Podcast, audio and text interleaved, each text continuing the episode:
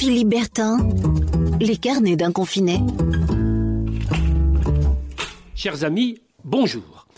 Quelle heureuse surprise hier en ouvrant mon téléphone. Je vois apparaître un texto de ma coiffeuse qui m'annonce fièrement que le salon va rouvrir ses portes. Ah voilà une nouvelle qui me réjouit. En ces temps de confinement, la coupe de cheveux devient une affaire euh, très compliquée et si essayer à ses risques et périls est un peu euh, rasoir si j'ose dire. Le salon de coiffure auquel j'étais avant habitué me propose donc via le message reçu sur mon portable de me connecter dès à présent pour prendre rendez-vous.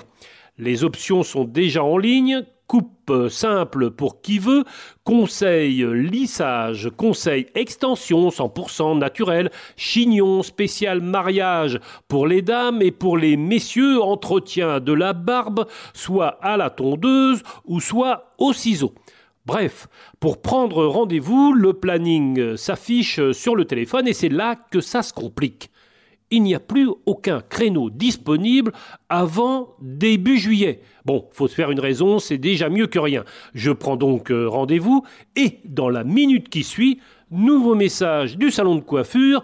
Oups, notre campagne d'information est partie trop tôt, veuillez nous excuser, nous ne savons pas encore à quel moment nous pourrons ouvrir. Bref, c'est comme le ciel qui vous tombe sur la tête, une vraie douche froide. Bref, c'est l'équation aussi du confinement. On coupe souvent les cheveux en quatre pour pouvoir s'occuper. Allez, portez-vous bien, prenez soin de vous et à demain. Philippe Bertin, les carnets d'un confiné.